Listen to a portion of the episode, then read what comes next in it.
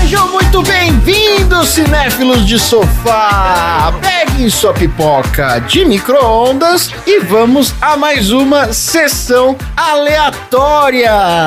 Neste podcast, a gente sorteia um filme, debate temas inusitados, repletos de poeira, ferro velho e graxa na cara. André, Diga. onde estão as suas raízes sangrentas? Nossa, cara, que pergunta. Raízes sangrentas, acho que estão pra todo lado, né? Todo lado, todos nós somos frutos de raízes sangrentas. Filosofou. É, exato. Marina, Eu. se você morresse shiny and chrome, brilhante e cromada, e fosse recebida de portões abertos no Valhalla, qual seria o prato principal do seu Mac Banquete? Mac Banquete? É, quem morre vai pro Valhalla, come o Mac Banquete. É isso aí? Então, o Mac Banquete do McDonald's vai ser um cheddar Mac... Dois cheddar McMelt com duas batatas grandes e um milkshake muito grande de morango. Um balde shake. Mas tem. Não, não, não tem milkshake, só tem Aquacola ou leite de mãe. Você pode escolher um dos dois. Ah, é verdade. É, eu vou no seco mesmo, então, obrigado. É o melhor, mais sensato mesmo. Dudu, Oi. se você pudesse libertar alguém de uma situação, quem você libertaria e por quê? Tem alguma situação, qualquer situação? Qualquer situação. Agora você tem a carta branca pra libertar alguém. Nossa, mas, mas alguém tá preso? Quem você quiser. Mas eu não sei que não conhece ninguém que tá preso, não. Tá bom. Menos um perdão presidencial no mundo não vai ser não, usado. não. Não, hoje não. Não. Não, não. Perdeu o presencial, dessa vez não. Melhor não. Guarda pra. Não, eu vou guardar a minha carta pra próxima oportunidade. Isso, tá certo. Todo moletom. Todo moletom, tá aí? Tô, tô aqui, é que eu tava rindo, desculpa. Você é tem sede de quê? Eu tenho sede de quê, né? Eu tô aqui tomando uma cervejinha Stout Sour e tá acabando e eu queria que tivesse mais. Ah, achei que você ia falar leite de mãe. Não, não. É. não. Então é isso. Agora vai ficar meio complexo na cabeça de vocês, mas imagina só, vocês vão pegar um pouco de gasolina, colocar na boca, cuspir no motor, jogar milho dentro pra que de dentro saia um monte de pipoca. Funciona. Pipoca vai estar uma delícia. Suck it! Don't you come back! I do not understand you! Don't you come back! Oh, baby, please! Don't you come back no more!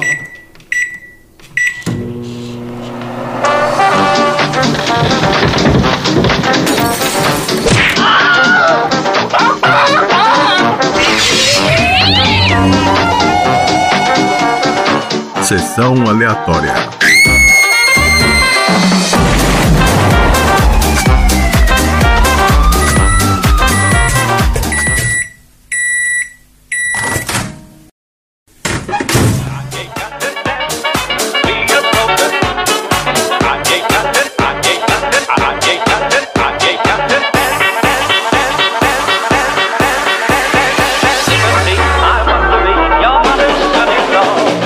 Muito bem, começando mais um episódio do Sessão Aleatória, o podcast mais shiny and chrome da baixa podosfera. Esse é o podcast preferido da moçada que faz racha militarizado no deserto, porque a gente já gastou um tempo aqui, né, falando de rachas e combates automotivos. Ó, a gente analisou tecnicamente as cenas de racha do filme Grease, inclusive, né, teve troféus aleatórios distribuídos com essa temática, e a gente já trouxe um extenso estudo sobre o drift, É verdade. que é uma das técnicas aí que essa galera, né, tem que dominar pra tentar sair vivo entre uma ida na padaria e outra. E a gente falou aqui também sobre um clássico road movie que se passa no deserto australiano, nosso maravilhoso episódio sobre Priscila, rainha do deserto. Então, combate automotivo e deserto são temas presentes aqui no Sessão Aleatória há muito tempo, né? Não é novidade. Mas antes da gente cuspir gasolina na entrada de ar para aumentar a rotação dos nossos motores, a gente começa a nossa conversa então falando de um filme.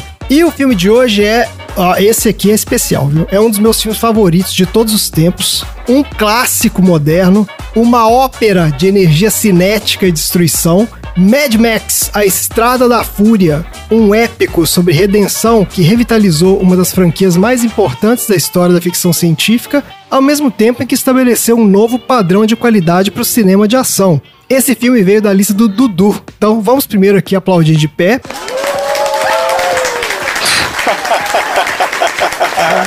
Muito obrigado, muito obrigado.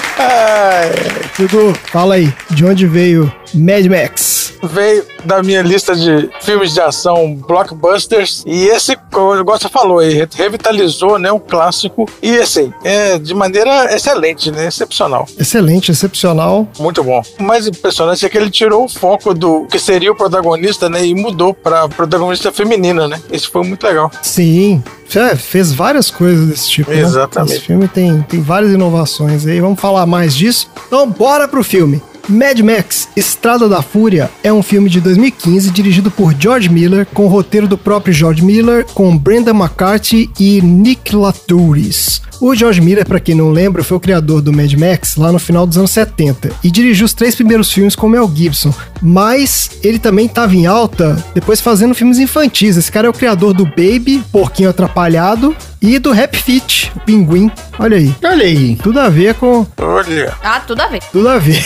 Morte, destruição. tudo a ver com o apocalipse. É. É, pós-apocalipse, porcos falantes e pinguins dançarinos. O filme estrela a Charlize Theron como Furiosa, né? A Charlize é uma das maiores estrelas aí de Hollywood, vários papéis marcantes, como teve lá o Advogado do Diabo, Prometeus. Você vê que ela fez uma Branca de Neve ou Caçador aqui, que eu não lembro disso. Não. Ela fez a madrasta. Ah, madrasta. Por quê? Por quê? Porque É, todo mundo tem, né, os seus, seus altos e baixos. a Kate Winslet não tem. Show me the money. Tem que pagar boleto, gente. Tem que pagar o boleto. Tem que pagar boleto. É, ué. todo mundo tem conta pra pagar, gente. A Kate Winslet não tem. Você aí, aleatório, pode deixar um comentário aí nas nossas redes tentando, tentando justificar um filme ruim que a Kate Winslet tenha. Mas não há, não há, não há. Tá bom. A Charlize fez um filmaço também recente aí que pouca gente viu. que Vou deixar a recomendação que chama Atômica. Muito bom, filme de ação, legal pra caramba também. E tem o Tom Hardy como Max, que é o nosso querido Bane lá do Batman Dark Knight Rises, né? Olha. Lembrei do troféu aleatório. É isso. Venom também. É o Venom. Ele é o Venom também, eu não vi esse Venom, não é bom? Não. Não, né? Não. Então tá bom. ah, também não vi não. Queria ver. Então vai, é, Ah, vai, até- vai não sair queira. outro aí, vai sair um dois aí, melhor depois você deve querer ver pra preparar aí pro dois. E tem o Nicholas Holt como Nux. Esse cara, ele fez o Fera do X-Men Dias de um Futuro Esquecido, é essa das versões novas aí do X-Men. Não, mano, é irreconhecível. Não dá pra reconhecer esse cara, não. Não dá, não dá pra reconhecer não. O cara tá tudo branco, Com a com, cara toda esquisita, é. com dente prateado, olho pintado, careca. Ah, eu achei que deu. Depois que eu vi a fotinho dele, eu até reconheci, mas é, de, olhando assim também não Dá reconheci. pra reconhecer, reconhecer só o Immortan Joe.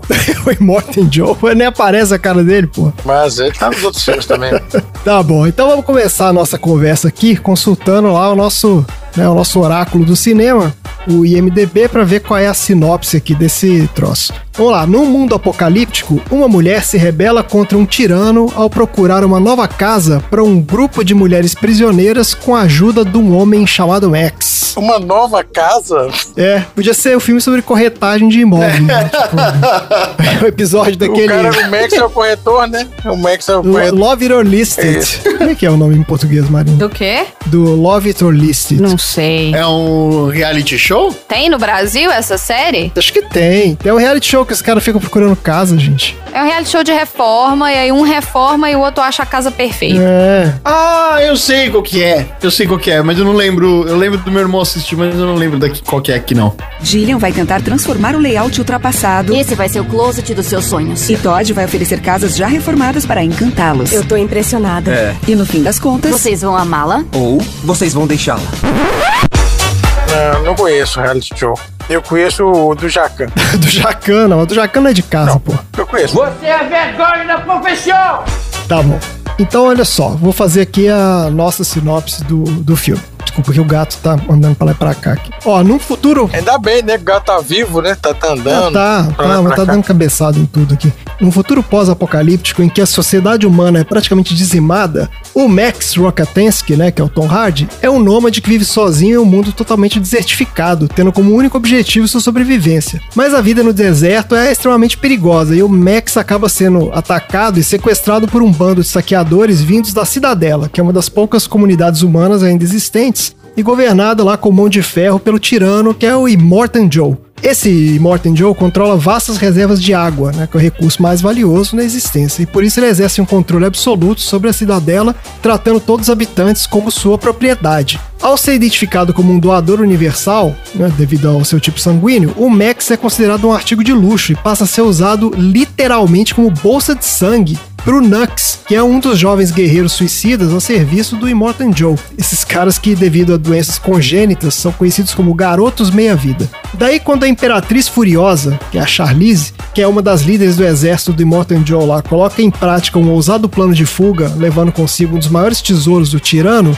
o Nux é um dos guerreiros enviados em sua perseguição, levando o Max como bolsa de sangue. Daí, após uma sangrenta batalha em alta velocidade no deserto, Furiosa, Nux e Max acabam se unindo numa desesperada tentativa de escapar da fúria vingativa do Immortan Joe e encontrar algum resquício de esperança em um mundo completamente desolado. E é isso o filme. Então, o Max tem um sobrenome que é qual? Rockatansky. Não lembro disso. E só fala no primeiro, né? Primeiro filme, nos outros filmes. No segundo, é, nos outros ele só se apresenta como Max. Primeiro filme tem esse. Não, não lembro. É, o primeiro é. Eu não vi os Não outros. viu nenhum dos outros? Né, nenhum. Nenhum. Ah não, Tom. Como assim? Não vi nenhum. Ah, Desculpe. Difícil desculpar uma coisa dessa. é, como assim? Mas ele retoma a história de alguma coisa? Eu só lembro do carro e ele com aquela ombreira esquisita lá. Não, é que a história é a seguinte, ele tá nesse mundo pós-apocalíptico aí. No início, o primeiro filme não é bem pós-apocalíptico. É, o primeiro filme tá no limite. É, ele é meio que assim, tá indo pro caralho, entendeu? Tipo, tá tendo guerra e só é muita violência na rua. Mas assim, ainda não é, não teve apocalipse, não. Ele só é um policial, né? E é meio que um mundo sem lei, assim. É, onda de violência e tal. E a polícia não consegue controlar. É, tem uma onda de violência. E a polícia é ultra violenta também, mas também não É. consegue controlar os caras. e Tal. É, a família dele é morta. É isso que acontece. Ele sai de férias com a família. E aí ele, ele tinha pego uns motoqueiros lá no início do filme. Aí os caras voltam, matam a família dele. Só que aí no segundo filme já foi pro saco, entendeu? Aí já é pós-apocalíptico mesmo, que já teve uma guerra nuclear. Ele não fala que é nuclear, na verdade. né? Teve uma guerra que desolou a terra inteira. Na verdade, a guerra é por causa de petróleo. Lembrei disso no segundo filme. Por causa- A guerra é por causa de petróleo. E aí, tipo, eles destroem né, as refinarias e tudo. Então, assim, não tem mais é, recurso pra todo mundo. E as pessoas agora ficam lutando por qualquer balde de gasolina que vê na rua. E forma essas gangues aí e tudo. O terceiro filme, ele já é é mais. Porque assim, ele vai meio que escalando esse negócio da sociedade pós-apocalíptica, né? No segundo filme tem ainda um pouco de sociedade, no terceiro já é uma sociedade bem mais escrota, tem uma cidade maluca lá. O terceiro eu não. faz muito tempo que eu não vejo, eu vi uma vez só. Não gosto do terceiro, não. É, então, é, aí o quarto meio que redimiu, né? o- a franquia. É, é, no quarto ele reimagina tudo isso, né? Agora já é como se fosse assim, já muito depois, né? A sociedade já meio que se reconstruiu, mas assim, com esses caras totalmente deformados, já não tem mais quase que humanidade nenhuma mais, né? em qual que tem a Tina Turner? Terceiro, Tá bom. além da cúpula do trovão, a, ter- a Tina Turner era a titia, que ela é a A Titia Tani. É. Esse terceiro filme é muito doido, que eu não lembro. Ele encontra umas crianças, uns órfãos no meio do deserto. Ele vai pra uma cidade lá, que a titia é, governa a cidade. Ele não tem pé nem cabeça, não. A única coisa boa do terceiro é a música da Tina Turner.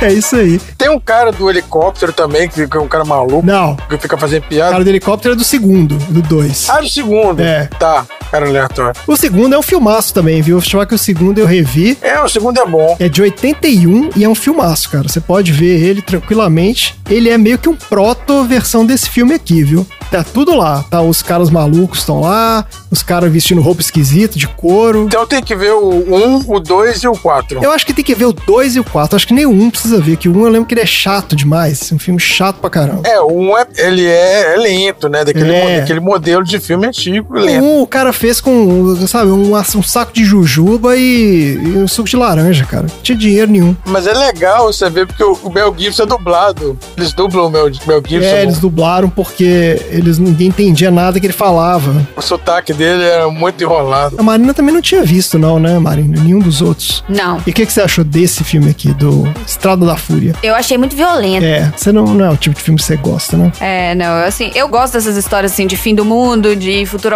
apocalíptico, mas esse pesou, achei que pesou muito na. Sem ser muito violento. O futuro apocalíptico onde não exista vida na Terra, mas que não seja nada muito difícil. Não, é porque ela não gosta de coisa gráfica, entendeu? Que você mostra na tela, né? Violência graficamente. Isso. É isso, né? É. E realmente essa é a pegada desse George Miller, viu? Desde o primeiro filme, o lance dele é mostrar a cena de É, isso aí. desmembramento e tal. Ele deu uma maneirada no terceiro. O terceiro filme ele já é bem mais light. Ele é nível Sessão da Tarde, quase. Não tem quase violência nenhuma. Eu acho que é por isso, acho que é por isso que eu, eu sei desse terceiro. É que tem um menininho do bumerangue, não é? Que joga o bumerangue. Não, aí o ele- Menininho do Bumerangue é o segundo. Mas então não viu o terceiro. tudo, tudo que ele tá achando. É, tudo que você tá falando aí do o segundo. menininho do bumerangue é do segundo? É, que ele é meio que selvagem, que ele não fala nada, Isso. fica dormindo. É do segundo. Nossa, eu vou ver o segundo então, porque eu só tenho essa memória. É porque o terceiro eu ign- eu ignorei mesmo, sublimei da O minha. terceiro é fraquinho demais. É, por isso. Mas aí eles deram uma maneirada na violência no terceiro filme, porque a ideia era fazer uma coisa um pouco mais pra uma audiência maior, né? Mas também não deu certo, porque o filme foi um fracasso assim mesmo. Mas a gente depois vai falar mais disso. Só que o lance desse filme aqui é que ele é. Não vou falar que ele é o melhor filme de ação da história, né? Porque o Cavaleiro das Trevas tá aí. Mas ele é um dos melhores. Não, Ai, meu porque Deus tem do também céu. o Exterminador do Futuro 2. Mas ele tá. Que tava na ele minha lista. Tá nos top aí. Eu acho que são esses filmes aí que estão nos top de filmes de ação. Calma aí. Agora, esse filme aqui tem o lance que você falou, que ele subverte a expectativa, né? Porque a protagonista Sim. da história é a Charlize, não é o Max. Isso, é a Furiosa. Exatamente. Como é que cai de paraquedas ali na, na história dela? É, a uni, pra mim, a única parte boa da, do filme foi a parte da. né? é, a personagem da Charlize e toda, e toda a história dela. É, é demais. E a atuação dela é muito boa também, porque Sim, você vê claro. que o filme tem pouco diálogo. Os filmes do George Miller, esses filmes do Mad Max, ele é de propósito, né? Ele faz com poucos diálogos mesmo. E, pô, você entende ali toda a jornada dela, que ela tá sentindo o tempo Ah. todo, cara. Pelo olhar da mulher, ela tá muito bem nesse filme. Ao contrário do Tom Hardy, que não faz nada, né? Tipo, que a- Tô grunhe. é, só grunhe, exatamente. Tom Hardy, eu vou te falar. Porque ele- o Tom Hardy, ele é. Ele é assim. Eu nunca vi um filme dele com ele atuando bem. É o Bane, que a gente É não vê ele difícil. fazer nada. É que ele tá com um negócio na boca, assim. Não, mas ele não atua bem também. ah, não, não. Esse cara ganhou dinheiro fácil demais naquele filme do Bane. Ai, ai. Você não tem que decorar nada. Eu acho que ele é esforçado, mas hum, não. Eu poderia fazer, eu poderia ser o, o, o, o Bane desse jeito. Eu poderia fazer. Gotham! Isso mesmo. You have so much to trust! Gotham! Take control of your city. This is the instrument of your liberation. I was born in darkness! Ai, ai. Mas olha só, ele colocou um personagem novo, mulher, como protagonista de um filme que é nostálgico e supostamente Sim. com apelo pro público masculino, né? Então, tipo assim, ele subverteu Sim, totalmente. Exatamente. É, não só mulher, como uma mulher bonita, mas careca e amputada. É, É, e tirou exatamente. Ela não tá lá pra fazer graça pra ninguém, né, cara? Tá Ah. lá de forma alguma. podástica mesmo. Então não é, tipo, não é pra ser sensualizada, né? Pra ser sexualizada, né? Então, Não, nossa, não. isso é muito Foi foda. de jeito nenhum. Não é, não. E nem aquelas meninas, eh, da, aquelas modeletes que ele bota lá também, você vê que elas são todas estrupiadas também. É, tudo. Sim, claro. né, cheio de cicatrizes, as meninas toda ferrada Meio Uhum. também. esqueléticas também. E elas têm uma jornada emocional ali pesada também, né? Claro. Porque elas estão ali representando o futuro da humanidade, cara. É isso que, que representa aquelas mulheres ali. A ideia do George Miller, que não foi dele, na verdade, ele conversou com várias autoras feministas e tal,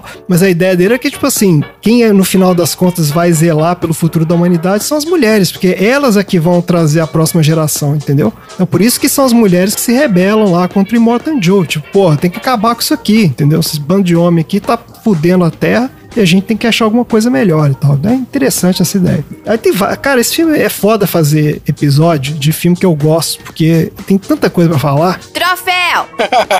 Calma, calma. Vamos- antes de falar do troféu, só vou falar um comentáriozinho que é o seguinte: eu reassisti aqui pra gente gravar a versão nova do diretor lá, que é a versão Black and Chrome. Não achei isso pra assistir. Eu tentei. Versão preta e branca do filme. Ele tava no streaming aqui do, da HBO. Tem ele lá. Ah, Ah, aqui não tinha. não tem HBO. Eu fiquei chateado. Vocês não acharam, não? É, então. Eu achei legal pra caramba. Não, eu procurei, procurei, não achei. Não é necessário, não é necessário ver, né? Tipo, pra quem viu o filme, não é necessário, mas é uma experiência legal, é diferente. O filme preto e branco, você, tem, você vê mais detalhes. E eu acho que ele dá uma sensação muito maior de desolação mesmo, sabe? Que aquele Ah, mundo não tem olha nada, só. só, desespero, Entendi. porque assim, não tem nada verde, não tem porra nenhuma colorida, entendeu? Tipo, Entendi. é tudo escuro, é, é assim, é, É. bem pesado mesmo. Ó, Ah, legal. Eu acho que favorece esse lance aí. Eu achei legal. Então fica essa curiosidade aí de que tem essa versão preta e branca que saiu, que é meio que o. É a versão do diretor do filme, é o que o George Miller queria fazer mesmo. Que é, obviamente os caras não deixaram, porque senão vai botar um filme de é,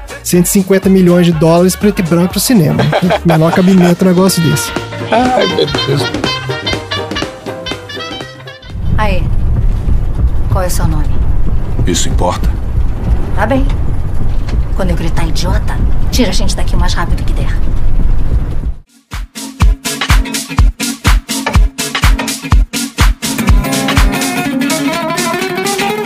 Mas então vamos lá, vamos falar um pouco aqui da, de como é que foi feito esse filme. E eu vou tentar não né, falar demais, que vai ser difícil, mas vou tentar. Ó, esse George Miller, esse cara era médico em Sydney, e ele trabalhava na emergência de um hospital lá, onde ele atendia principalmente vítimas de acidente de trânsito. Ah lá, tá explicado então. que legal. Exato, é exatamente O isso. cara tava, tá pronto, tava pronto. Que legal, cara. O amor dele pelos ensanguentado, amputado, machucado, ferido. Sim. Olha que curioso isso. Parece que no final, nessa época, no início dos anos 70, segundo eu li aqui, diz que as leis de trânsito na Austrália eram um pouco frouxas. Um pouco assim. frouxas. É, você imagina o que, que significa isso. Eu tinha muito acidente de trânsito. Ele atendia vítima de acidente, mutilado e tal, o tempo todo. Mas aqui no Brasil também não era obrigatório usar. Eu acho que nessa época é lugar nenhum, né? É, Início dos anos 70. pois é, ué. É, não é só usar cinto, é velocidade, é, depende de como é que são as estradas, tem muita coisa assim. Que isso, cara. O Exatamente. pior até que não, sabia? Eu lembro quando eu era pequeno de quando o cinto passou a ser obrigatoriedade. Foi década de 90. E isso, assim como eu lembro quando eu não podia mais, quando eu era criança, ficar no banco Sentar da no frente. banco da frente. Isso, Exatamente. é. É. Isso foi mudança que É- é aconteceu recente isso. relativamente recente. Eu nunca pude sentar no banco da É, porque frente. você já pegou a fase É. pós, né, a implementação disso. Mas aí o que aconteceu? Esse cara começou a frequentar uns cursos de verão de cinema e começou a transitar no meio do cinema independente lá. E aí em 71... Então, peraí, peraí. Se a gente tem um profissional que começa a fazer uns cursos aleatórios de cinema, então corre o risco desse cara que tá fazendo uns cursos aleatórios de cinema soltar um filme estilo Mad Max e ficar milionário? É isso? Ué, tá aí, né? Vamos ver. Quem sabe? Investimento, ué. É, ué. Então, eu vou tô procurando mais uns aqui pra ele fazer, porque, né? Esse cara, em 71, ele fez um curta chamado Violence in the Cinema. Parece que era um filme super violento também, cena explícita de violência, amputação e tal. Ele chama Violence in the Cinema. Não era história É. Não de dá. amor. Exatamente. Não O dá. cara botou no título, né? Até eu que fui assistir Guerra Mundial Z sem saber que era um filme de zumbi, Isso. Ah, meu Deus, você foi eu sem entendo saber. que isso aí é um filme violento. Você Então. tá também foi pega pelo. pes- Tem, tem- tem uma galera que foi pega, umas mulheres foram pegas Marina foi, ficou decepcionadíssima. por ser o Brad Pitt. Mas eu achava que fosse o quê? Pra mim, a Guerra Mundial Z era tipo assim, a última A guerra. próxima guerra mundial. Era Z, a ABC era Entendi. Z, era a última guerra. Tá bom. Não era Z de zumbi, era Z porque era tipo a guerra final. Era Z porque é a que última, entendi. É a última. Ou que fosse adolescente TikToker da geração Z. Guerra mundial, geração É, Z. seria. Nossa, que São absurdo. tiktokers contra os millennials, Isso. né? Parece que agora o pau tá quebrando aí, né? Nossa. É. Um dançando contra o outro, fazendo rivalidade de passinho. Eu sou jovem, eu escuto BTS, é isso aí. K-pop, escuto BTS. K-pop. Ai, ai. É, só que aí ele fez esse filme E ganhou um monte de prêmio lá, de festival independente e tal, só que ele continuou a carreira de médico, não largou não. Só que aí, sete anos depois, em 79, ele fez o primeiro longa dele, que foi esse Mad Max. A ideia dele era fazer um filme mudo com som. Esse que era o conceito do cara, tipo assim, Ah. o mínimo de diálogo possível, Tá. Aham. uma narrativa bem visual, assim, cinética, tudo em movimento o tempo todo. Só que aí a gente entra naquelas coisas que a gente já cansou de falar aqui. Esse tipo de filme era muito difícil conseguir financiamento na Austrália. Né? O mesmo problema do cara lá do Priscila Rainha no Deserto. Ah, anos pra juntar dinheiro. Anos pra juntar dinheiro, então ele conseguiu levantar cerca de 350 mil dólares pra fazer o filme, né? Que é um saco de jujuba e uma, uma bala juquinha. E inclusive botou dinheiro do bolso. Ele começou a pegar um monte de plantão de final de semana, Botou. é, começou a trabalhar dobrado, igual um Ele maluco. começou também a chamar os, os machucados lá do hospital pra fazer ponta no filme dele. Ô, Você que tá amputado, vem cá. É, mas aí ele conseguiu fazer o filme. E esse filme, olha só, gente. Ele gastou 350 mil dólares pra fazer, o filme rendeu mais de 100 milhões de dólares. que isso? E Eu lançou a carreira do Mel Gibson. É, o Mad Max. É o Mad Max, o primeiro filme. não sabia que tinha dado isso tudo É de foi, cara, não. Foi, o filme foi um sucesso absoluto. E aí ele ganhou essas duas sequências aí, que foi o Mad Max 2, A Caçada Continua, de 81. Assistam, filmaço. Ai, os nomes. É o dois. E o Mad Max 3, Além da Cúpula do Trovão, de 85. Esses dois filmes, apesar deles terem um bom desempenho de bilheteria, nenhum dos dois chegou nem perto né, de repetir o sucesso do primeiro. Mas, mesmo assim, o George Miller já em 87, logo depois né, do, desse terceiro filme aí, ele já queria fazer o quarto filme. A ideia dele era fazer um filme que fosse praticamente uma cena de perseguição contínua. Tipo assim, o filme inteiro, é só o pau quebrando o filme todo. Só que ele não conseguia financiamento pra esse negócio. Aí ele colocou de lado essa ideia e foi fazer outras coisas. Aí naquele ano ele lançou As Bruxas de Eastwick com o Jack Nicholson e Muito Michelle bom. Pfeiffer. Muito bom. É bom esse filme, Dudu? Eu não lembro disso. Muito bom. Só que ele foi uma experiência super frustrante, ele ficou meio. não gostou de ter feito esse filme, eh, brigou lá várias vezes e tal, e voltou pra Austrália e É. ficou trabalhando nas produções menores lá pro cinema e pra TV. Inclusive, ele foi responsável por lançar a carreira da Nicole Kidman nessa época, viu? Ela começou a trabalhar com ele lá nos seriados australianos e tal. Sumida. Ah, não, desculpe, confundi. Não, tá sumida? Não, não, é, não. Então não tá sumida, não. Tá aí. Ela, ela tá aí, ela tá aí, tá aí com tudo. Eu falei da Nicole Kidman, pensando em outra deusa dos anos 90, assim como a Kelly Lee Brock, Ah. que é a Kim Basinger. Anos 80, aquele Brock. Nossa, Kim Basinger. Não, nada a ver. É, que em Bessica tá. É, sumiu. É que a Nicole Kidman é australiana também, né? É verdade, ela fez o filme Austrália. É, teve isso mesmo. Verdade. Verdade. Ó, aí em 92, esse cara voltou a dirigir uma produção de Hollywood, que foi O Óleo de Lorenzo. Esse filme é bom. É, sim. O Nick Nolte É, é bom. e a Susan Sarandon. É bom esse filme, filme Drama. de chorar pra caramba. É, É. você Sarandon. chora. Ó, Susan Sarandon, isso aí. É um filme triste pra caramba, mas é bonito, é legal. E aí ele voltou pra Austrália e fez lá o Baby Porquinho Atrapalhado, em 95. Ah, não suporto. Voltou com tudo, né? Voltou no auge. Tocou tudo. É, o isso. famoso boa. por que não, né? Voltou no auge. É, vamos botar porquinho falando aqui. Beijo, Carol. Carol falou que ama esse filme. Deixa eu mandar um beijo pra ela. Ah, é verdade. Ela falou que ama esse filme apesar do porquinho falar, hein? Que ela não gosta de filme que porquinho É. fala, não. Ah, Depois ele dirigiu a sequência, que foi o Baby, o porquinho atrapalhado na cidade, Tem em sequência? 98. Esse eu não sabia que existia, gente. fiasco deve ter sido. Aí ele foi fazer o Happy Feet em 2006 e o Happy Feet 2 Vai em dar 2011. Fish tem dois? Tem. Tem também. Ele não é muito bom com sequência, né? Eu falo de novo aí que você tava dormindo. É, nossa senhora, mas tava numa preguiça aí. Eu tava no meio do bocejo. É, isso foi foda. Aí eu fiquei na dúvida. Fala de novo. O Rap Fit tem dois? Tem, É. tem, tem dois. Muito Obrigada. Só que esse tempo todo aí, eu contei aqui a carreira do cara, 20 anos de carreira, mas ele tá o tempo todo tentando fazer esse Mad Max 4. A primeira tentativa de tirar essa ideia do papel foi em 95, quando ele começou a trabalhar com a Warner numa série de TV do Mad Max, olha a ideia. Olha, Mas, gente, eu, eu confesso que assim, até o filme do Mad, esse filme estourar, né? Esse filme, quando ele saiu, nada tinha chegado até mim, assim, dos outros filmes, desenhos, série animada, nada, nada, nada, nada, nada. são muito antigo. discurso. Não, não, mas não teve nada disso. O que, te, o que teve foram os filmes. Isso aqui foi uma ideia que eles tiveram de fazer uma série de TV, mas que obviamente que não saiu do papel. Ah, não saiu do papel. Ah, tá. Os filmes são antigos. Qual, o último é quanto? O O terceiro? terceiro de 85. Aí, pois é, ué. Mas eles começaram a fazer essa história da série aqui, e obviamente que alguém, né, ou leu essa ideia e falou: gente, isso aqui não vai dar certo, porque você não vai bot- botar coisa violenta na TV. Não faz o menor sentido isso.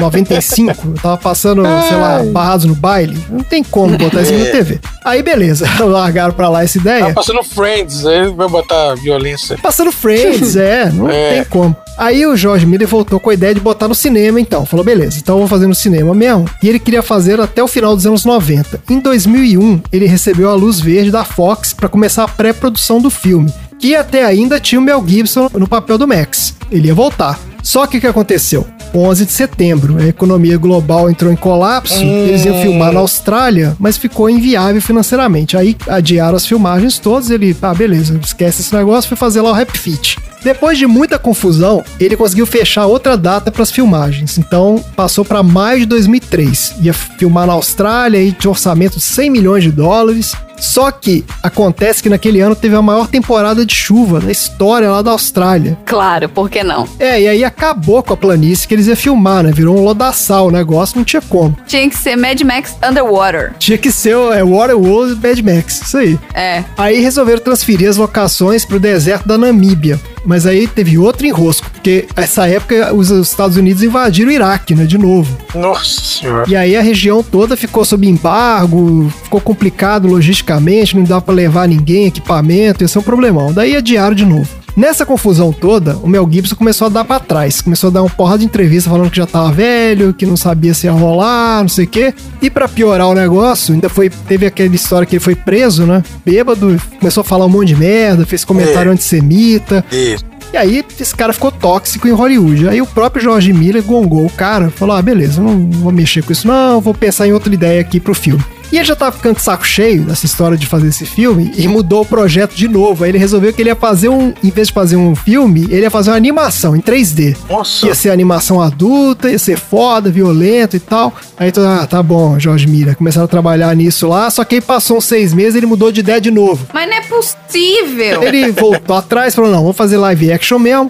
E aí o pessoal voltou de novo. Ah, então tá bom, vai ser live action, mas vai ter Mel Gibson ou não vai, né? Aí ele falou: não, eu queria fazer o filme com o Max jovem. Não queria fazer a história do personagem velho e tava procurando um ator mais novo. A primeira opção que ele tinha pra substituir o Mel Gibson era o Heath Ledger, que, Porra. né, todos nós sabemos o que aconteceu com ele em 2008, faleceu. Ah, é, pois E é. aí ele adiou de novo a história do filme, não é o Heath Ledger mais. Aí Esse troço voltou em 2010. A produção aí já tinha mudado da Fox pra Warner. E aí a Warner anunciou, vai ser ó, o Tom Hardy vai fazer o filme e a Charlize como os principais, né, do elenco. E a ideia era começar a filmar no final de 2010 na Austrália. Mas aí de novo teve um período chuvoso atípico lá, e o deserto da Austrália ficou todo florido. Gente. Cagou a locação dos caras. Não tinha deserto mais. Chama o Salles. Ah, meu Tem o Deus. Salles lá, exatamente. Passa o trator. Pô, floria o negócio. Cara, jogar uns agrotóxicos lá, ué. é, tinha que jogar um napalm lá, né? É, foi uma coisa. Não, mas aí não, não deu. Aí voltaram de novo pra fazer o negócio na Namíbia. As filmagens aconteceram na Namíbia em 2012. Nove anos de atraso em relação à data original. Nossa. Dureza, né? Mas valeu a pena. Então, olha só, as filmagens foram super tensas por duas razões que a gente já cansou de falar aqui. Primeira, encheção de saco do estúdio, porque Sempre. o cronograma Check. começou a atrasar, Sempre, os caras sempre. começaram a estourar o orçamento, e aí, pô, mandaram lá o executivo do estúdio ficar lá vigiando o cara, Pra encher o saco. Ah, supervisionar a produção, deixou o Jorge Puta que Miller pariu. puto, os caras ficaram de saco cheio, uma briga lá o dia inteiro. E o outro problema foi de novo aquela história do método, que a gente já falou aqui, lá do perfume de mulher. Claro. Lembra disso? Que o Tom Hardy entrou nessa porcaria desse papel e não saía do papel. Mas o Tom Hardy, Mas Ah. Entendeu? qual que era o papel do cara? ele tava até bom, porque ele era um. Ele era ali, tá- tava ali só de figurante. Mas ele ficava andando pra lá e pra cá, falando sozinho. Comendo lagarto. É, o pessoal falava com ele e não respondia. Aí a Charlize começou a ficar puta com esse negócio. Tipo, pô, ela, ela fazia a cena. Que porra de. Hum. E tipo assim, ah, vamos sair pra jantar, né? E ele não, ia ficar aquela roupa de mendigo abrigo pós-apocalíptico lá, não tomava banho. Então, assim, ficou tenso pra caramba a relação. Chatão, chatão. É, pô, o cara Ai, mala do caraca. caramba, né? Ele que cismou. Como que se ele- ele fosse mudar alguma coisa, se ele fizesse o método Então, ou não. é. Ele não é bom.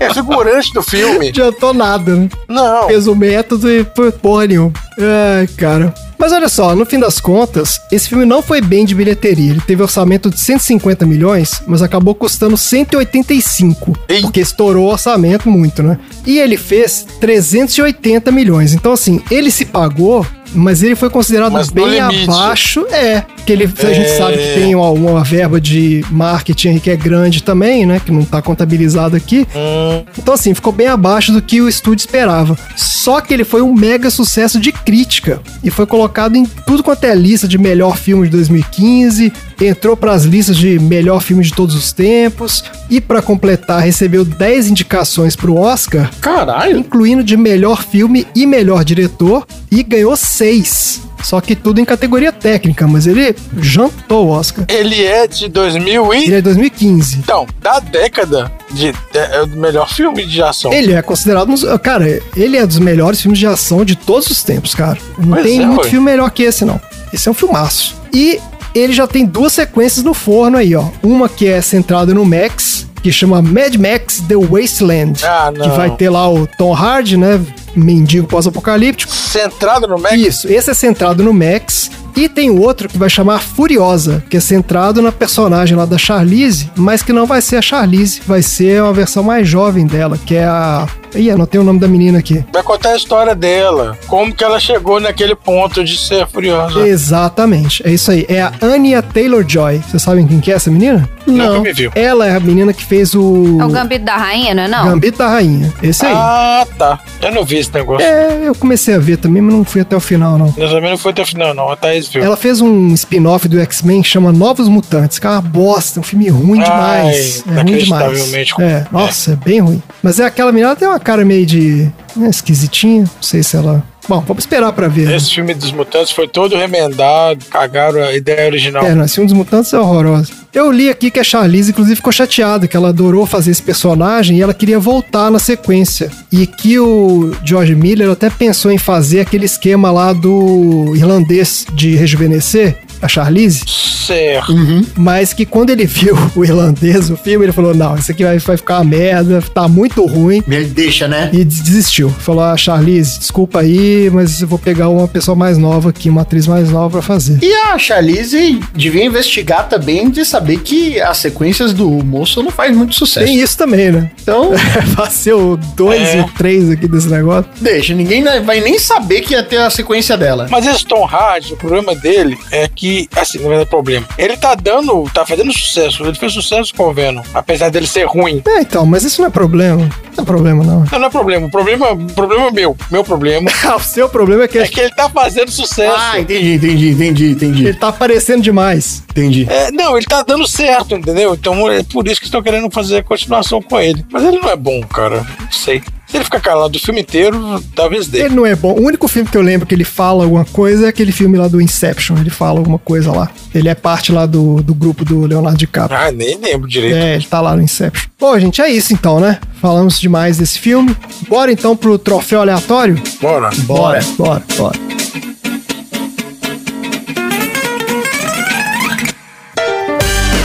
Troféu aleatório.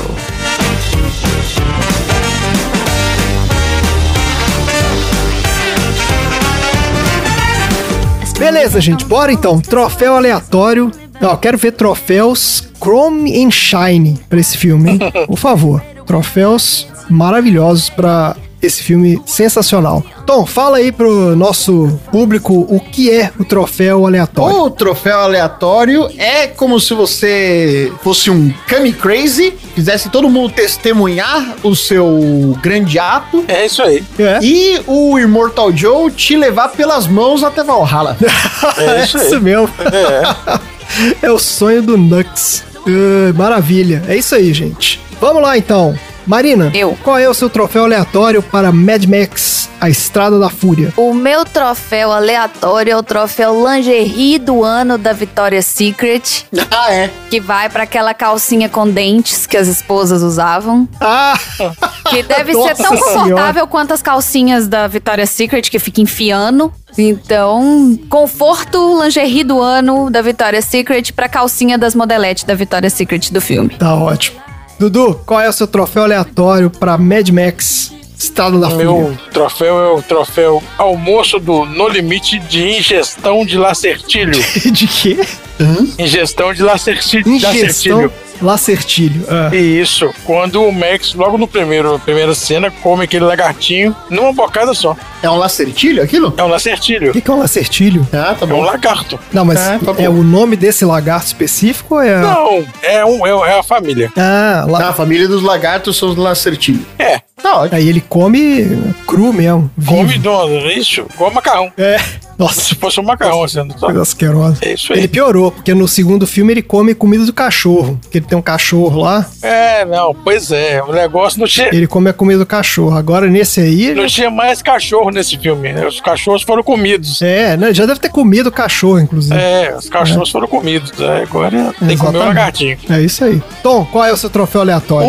O Um troféu aleatório Street Fighter Hum. de Fliperama vai pra luta entre o Mad Max e o Rictus. Porque se você parar bem pra pensar, era o Bane contra o Bane. Bane contra o Bane. É, Verdade. tá certo. Porque o Rictus era igualzinho ao Bane. E o Tom Ele Raj. precisava de uma maletinha nas costas pra poder ficar forte. Tem aquele que tinha um tampão na boca e tal. Tinha Era, a o, máscarazinha ali também. era o Bane contra o Bane. É, pois é. É. Maravilha. Aí Esse filme aqui eu podia fazer um episódio inteiro dando troféu aleatório, que eu ia dar vários. Nossa, tem vários, tem vários. Né? Tem vários. Esse filme tem muita Tem. coisa legal. Mas eu vou dar o prêmio Flatus Maximus, que é em homenagem ao falecido guitarrista da banda Gore.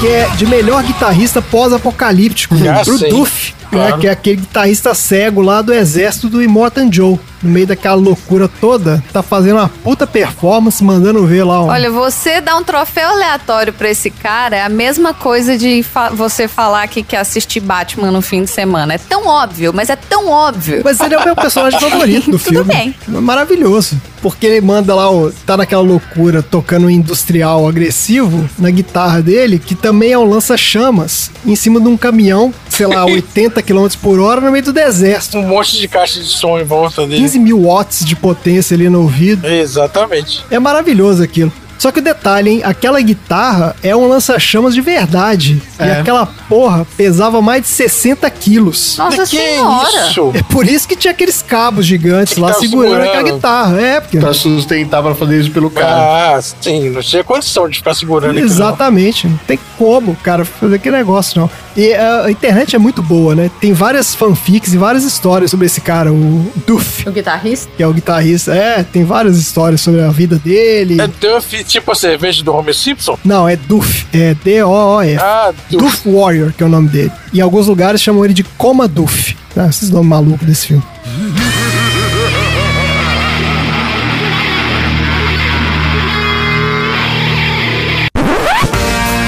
Bom, gente, é isso então. Bora então pros assuntos aleatórios, mas antes temos recados. Temos recados. Ô, Dudu, como que você se sente estando junto com uma aleatória, morando junto, sendo noivo de uma aleatória? É, muita A emoção. Thaís tá curtindo esse esse momento aleatório dela? Então, ela fica. A gente fica Já assistindo. os- contou pra família, já fez aquele. a gente- eu fico assistindo os filmes pra gente gravar e ela fica já imaginando o que, que a gente vai falar dos assuntos. É muito legal. Ah, excelente. A gente tem que convidar a Thaís aqui pra fazer um. Ah, ela vai, um dia ela participa, é só chamar. É o dia que ela tem que, tem que avisar, porque esse horário ela dorme, mas se Você tem que gravar de manhã. avisar com antecedência, ela fica acordada. A gente faz uma matinê pra ela. A gente vai fazer uma matinê do Sessão Aleatória. E se você quer se tornar um aleatório, assim como a Thaís, entra aqui no link do post ou lá no link do Sessão Aleatória e manda pra gente o seu filme. Que filme que você quer que a gente assista pra você ficar confabulando quais serão os assuntos aleatórios que a gente vai trazer? Manda lá pra gente. Pode, inclusive, mandar esse filme de novo, que a gente assiste de novo e faz o episódio de novo falando de outras coisas do filme. Beleza, então, gente, maravilha. Vamos, então, para os assuntos aleatórios. Aí. Qual é o seu nome? Isso importa. Tá bem. Quando eu gritar idiota, tira a gente daqui o mais rápido que der.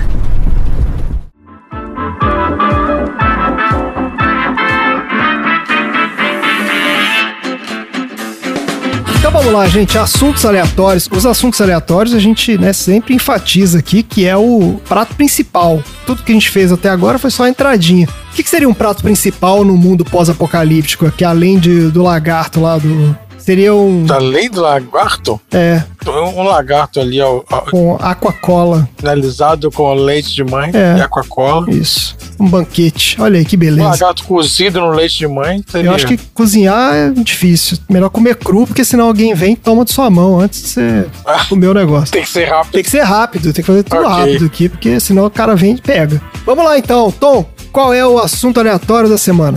Eu tô ouvindo a gata. É, tá tendo a sinfonia aí. O meu tema aleatório segue o ritmo ensurdecedor do Doof, mas tão importante quanto o Doof tocando foram as percussões que o acompanham toda vez que ele toca guitarra. Ah, é verdade. Ah, é verdade. É atrás do carro, né?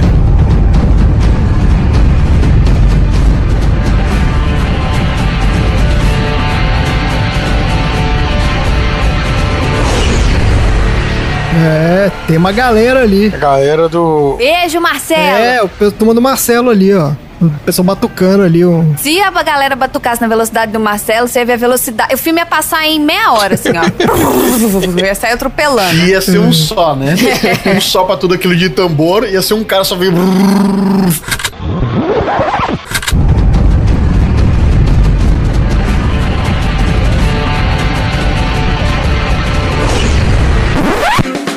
O André disse que se tratava de um som industrial. Exato. Eu tenho as minhas ressalvas, porque logo com um segundo de som, de percussão e de guitarra, ele me remeteu imediatamente ao disco que este ano comemora 25 anos de idade, que se chama Roots do Sepultura. Ah. Olha, o Roots. Roots, Bloody Roots.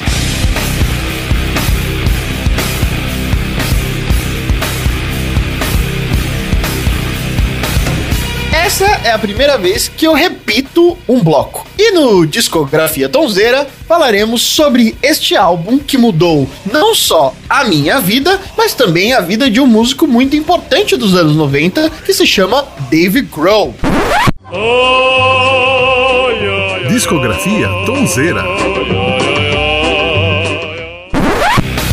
Isso significa também que fazem 25 anos que eu assisti MTV pela primeira vez. Uai, como assim? Seu primeiro vídeo que você viu na MTV foi do Roots? Exatamente. Caraca, Olha. bicho. Olha Eu aí. tinha mais ou menos uns 10 anos de idade. Não existia MTV em casa, existia MTV na casa da minha tia, porque ela tinha TV UHF. Isso, isso foi antes da TV a cabo. Na minha TV, eu tinha que ficar sintonizando, aí ficava uma bosta. Eu não conseguia ver, eu só ouvia a MTV. Porque não era o HF. Oi, eu sou a Cuca. Nessa primeira hora você vai ver Living Color, Billy Idol, Legião Urbana e pra começar Arcadia com a Light Sunday. Falando nisso, você já votou hoje? Se não votou, vai votar rapidinho e volta pra continuar na sua MTV.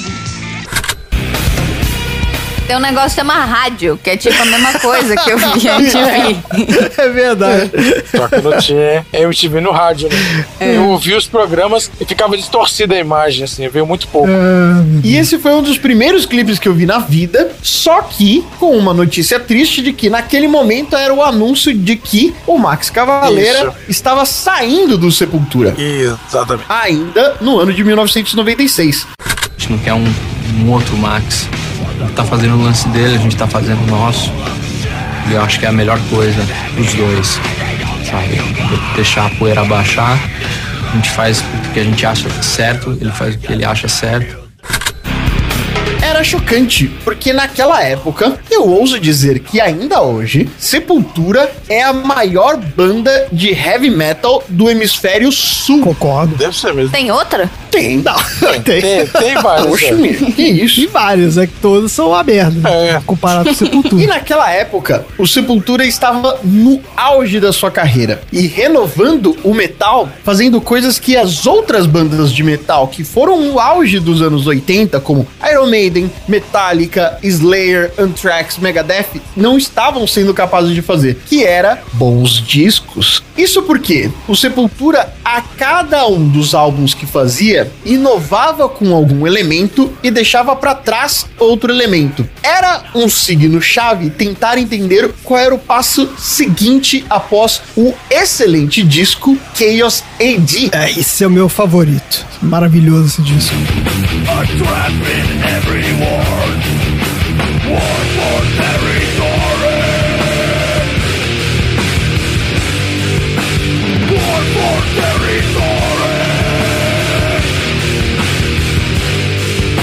que já substituía o outro disco que já era um excelente disco chamado Arise. É bom também. O disco Roots seguiu a trilha da música Kiowas, que estava no disco Chaos AD, que foi uma música gravada na tribo Chavante e compunha de elementos também de moda de viola.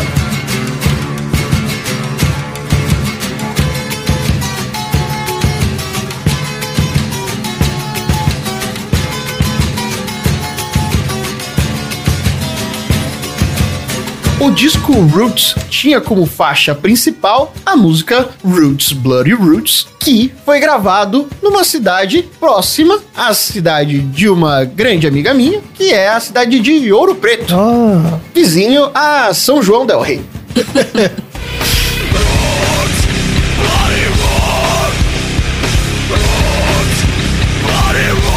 Naquele momento, o grande conceito do disco era continuar com um dos elementos de grande destaque do Sepultura, que era a possibilidade de incluir elementos fora do heavy metal dentro do gênero. E o principal foi conseguir dar um tom pesado às músicas regionais brasileiras e também à música indígena. Num determinado momento, eles simplesmente voltaram a tribos chavantes e fizeram ali uma gravação de uma jam de 13 minutos, que é a música Canyon Jam.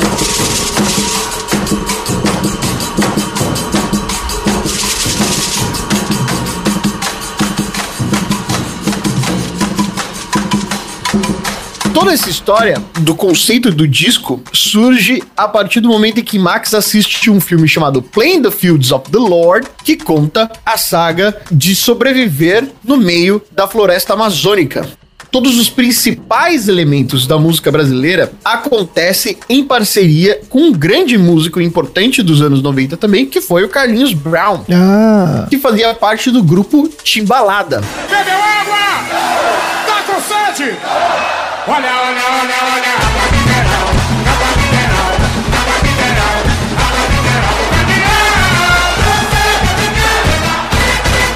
O conceito tava em conseguir adicionar elementos puramente brasileiros dentro dessa música de uma maneira que conseguisse soar de completamente original. Ainda naquela época, juntou-se à produção do disco o Ross Robinson, que vinha trabalhando com duas bandas que seriam importantes depois do Roots, não antes do Roots, depois do Roots, que era o Deftones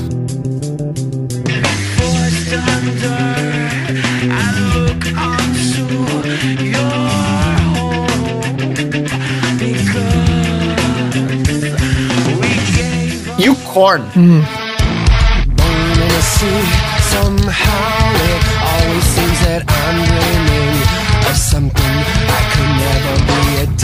um elemento essencial na gravação desse disco foi a afinação baixa em dó, coisa que não estava sendo utilizada ainda de maneira tão recorrente no metal. Ah, é? A utilização de uma afinação cada vez mais grave, aliada a percussões bastante densas, além de ter um dos maiores bateristas em atividade naquele momento, fez com que a música brasileira tivesse ainda maior ressonância, como por exemplo a utilização de um berimbau durante a música.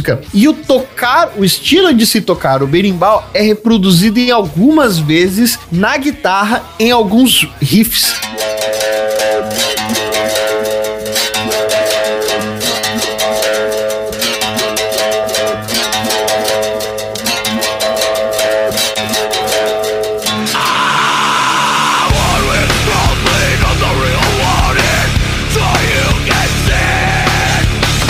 tempo, o disco também possui diversas parcerias importantes, como o Mike Patton do Fate No More e o Jonathan Davis do Korn naquela época. Ah, não sabia que eles estavam no disco, não. Isso, eles estão na música Look Away. Tá bom. É isso aí.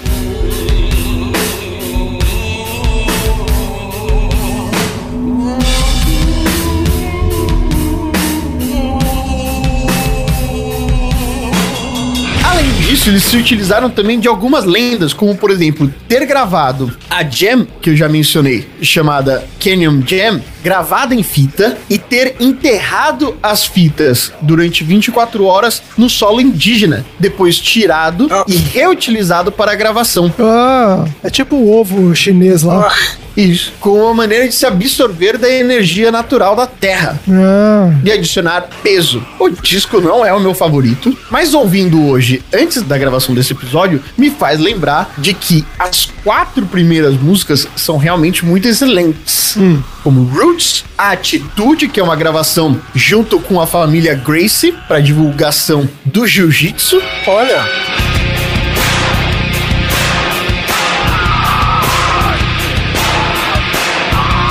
tem a participação no clipe do Jello Biafra, do Dead Kennedys. Uhum. Tem a música Cutthroat, que fala mal da gravadora. Ah, que ótimo.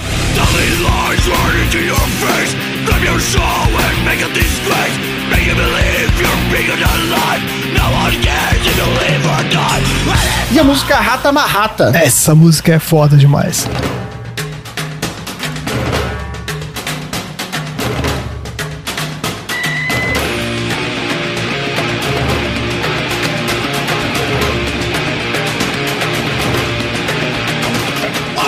que é uma música bem esquisitinha, mas essa música esquisitinha foi a música responsável pela criação de um novo gênero do metal chamada new ou nu metal, reproduzida diversas vezes naquela escala que eu disse de se utilizar uma afinação baixa e um riff de uma corda só. A partir daí, o heavy metal nunca mais foi o mesmo. É isso aí. É isso. E esse essa música Rata Marrata é, tem um clipe foda demais. Que é um. Foda demais de animação. Um stop motion em animação. É isso aí. Cara, é demais. É muito bom. É das melhores coisas que já foram feitas na história do videoclipe, cara. É genial. É mesmo? É. Por pra você ver, é meio que um filminho de terror com essa música de fundo. Você assim, não tem nem a banda, tem nada, assim, é só o, uma historinha mesmo. Catamarrata. Mas é muito legal. O, o Carlos Brown tem mesmo uma música com o mesmo nome. É, não, é essa música, ele tá nessa música. Não, a do, a do Sepultura, inclusive a letra é só eles falando umas coisas nada a ver. Isso. Pipoca, garagem, favela.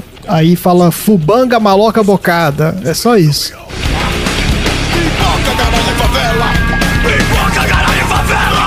Fubanga, maloca, bocada. Fubanga, maloca. Maloca, bocada, fubanga Maloca, bocada, fubanga Favela, garagem, pipoca Favela, garagem, pipoca é, é, é, a letra é do, a letra é do Carlinhos Brown, por isso. Isso. Ah, então é isso, é. Não tem é. letra, tipo, é só eles falando essa loucura, assim. Zé do é Caixão, Zumbi, Lampião, é isso aí. Isso. É isso aí. É o Carlinhos Brown. Grande parte das letras da música desse disco tratam de fazer também uma denúncia sobre a corrupção, denúncia. a violência Denúncia! de trazer as letras falando sobre a corrupção, sobre a violência, a desigualdade social e também a necessidade de preservação das tribos indígenas e também da floresta amazônica. Parte dessa questão estão nas músicas Ambush.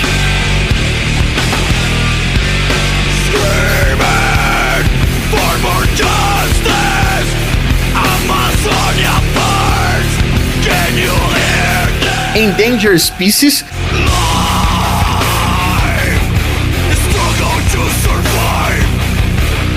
E Dictatorship.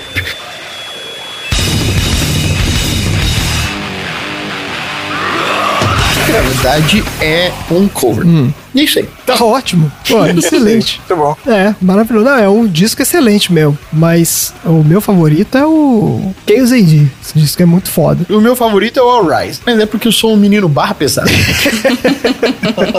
Chavoso. É, esse, esse disco aqui, ele teve esse negócio. Ele foi, o, acho que, o que realmente consolidou assim o Sepultura como uma banda internacional, né? Foda, mas ele teve esse quê de despedida mesmo, porque foi quando o Max estava saindo da banda, né? Então ficou aquela coisa meio é, sabe como é que é? Deu uma ofuscada no potencial do que ele poderia ser. Exatamente, é, mas foi isso aqui que divulgou muito esse negócio do jiu-jitsu, era na época que tava rolando lá os o Ultimate Fight também, entendeu? Tava tudo na época que o Brasil era qualquer coisa, né, gente? Hoje em dia é essa draga aí que a gente tá.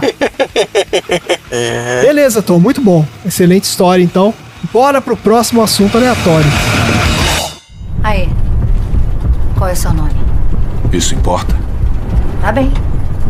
Quando eu gritar idiota, tira a gente daqui o mais rápido que der. Una mattina mi son svegliato.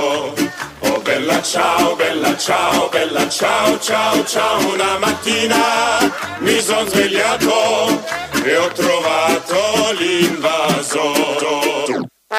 Vamos lá então, Marina, qual é o seu assunto aleatório da semana? Assistindo esse filme, a gente sabe que no final das contas a personagem mais foda do filme é a Furiosa. E assim, é óbvio, eu não preciso nem falar por que, que ela é tão foda assim. E eu queria trazer para vocês hoje uma Furiosa da vida real. Ah. Olha! Ela não é a Charlize Theron, ela não é careca, ela não é amputada, mas ela salvou a vida de 2.500 crianças judias durante o Holocausto. Eita, então fez muito mais que a Charlize inclusive. É. Eu quero falar hoje da Irena Sandler. Ah. A Irena Sandler foi uma grande heroína da Segunda Guerra Mundial e ela liderou uma operação secreta que contrabandeou com sucesso 2.500 crianças para fora do gueto de Varsóvia. Caraca. Salvando-as da morte quase certa, mas até recentemente quase ninguém tinha ouvido falar da história dela. É, nunca ouvi falar também. Pois é, você vai ver como que as pessoas descobriram a história dela, mas deixa eu contar primeiro um pouquinho da história dela. Então vamos lá. Beijo pra nossa amiga Ludmila Pavlichenko, sempre lembrada aqui. Opa! Aí! Imagina sempre, a dupla. Sempre, sempre. Ah. Claro. Imagina a dupla. Nossa, as duas nossa juntas. É. se fosse essas duas, ia ser uma,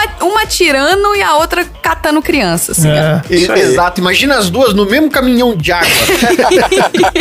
cruzando a Alemanha inteira. Uma tirando, a outra pegando quem tava no chão. É Isso aí. Ia ser maravilha. Ia acabar com um nazista num- numa travessia só. Pois é. A Irena Sandler era uma enfermeira católica, polonesa e assistente social. Ela desafiou os nazistas correndo um grande risco pessoal e quase pagou um preço muito alto por essas ações corajosas. Mesmo quando ela foi torturada pela Gestapo, ela nunca disse a eles os nomes ou a lo- ou a localização das crianças que ela resgatou. Nossa. Ela nasceu em 1910, perto de Varsóvia. Ela começou a ajudar os judeus já em 1939, depois que os alemães invadiram a Polônia. No início, ela ajudou a criar documentos falsos para mais de 3 mil famílias judias. Mas depois ela ingressou na Zegota. A Zegota era a organização clandestina de resistência polonesa criada para ajudar a população judia do país. Em 1943, a Sandler tornou-se chefe da divisão infantil da Zegota e usou seu acesso especial ao gueto de Varsóvia, que era concedido a todos os funcionários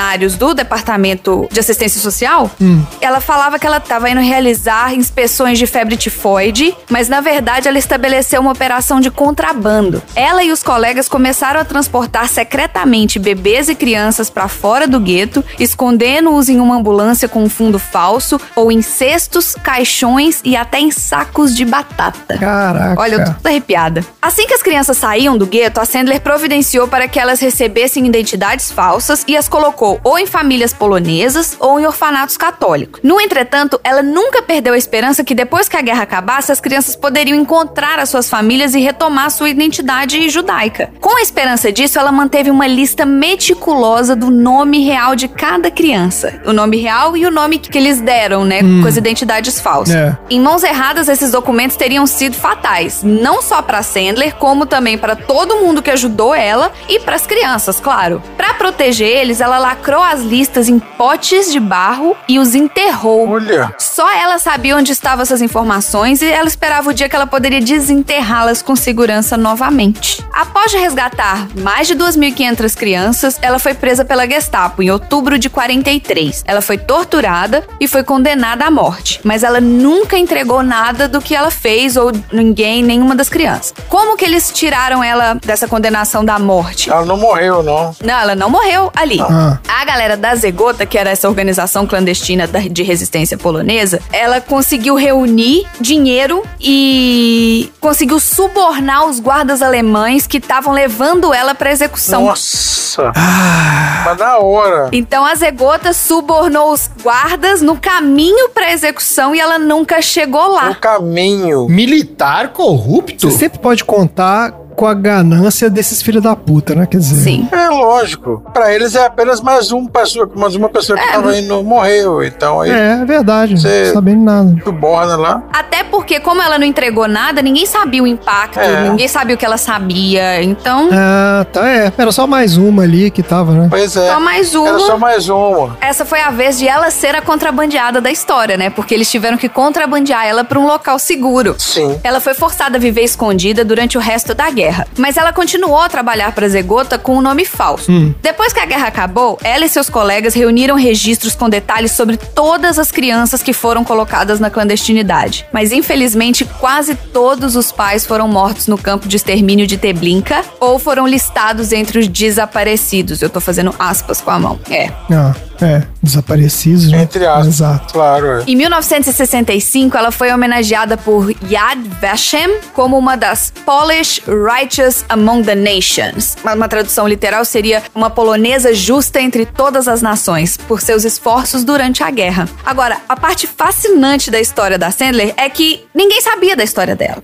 A história dela foi salva pelos impressionantes esforços de pesquisas de três alunas do ensino médio em Kansas. Caramba. Olha. Em 1999, o professor de ensino médio Norm Conrad incentivou três das suas alunas, a Megan Stewart, a Elizabeth Chambers e a Sabrina Kunz, a trabalhar em um projeto de um ano do Dia da História Nacional. Então, durante um ano, elas faziam uma pesquisa e no final do ano elas apresentariam uma personalidade histórica. Elas começaram com um pequeno recorte de uma, com umas notícias que mencionavam a Sandler. Aí elas conduziram uma investigação de um ano sobre toda a vida dela e por fim elas escreveram uma peça teatral intitulada Life in a Jar, a vida em um jarro, Olha só. simbolizando os jarros Olha. onde ela escondeu os nomes das crianças. É. Não, mas aqui, uma pesquisa de, do ensino médio, mas durou um ano essa É pesquisa. 99, né? Não tinha Google, você tinha que ir nas bibliotecas. Não, não, não, não, não. Mas a pesquisa você tem que entregar o trabalho antes de você formar, ué.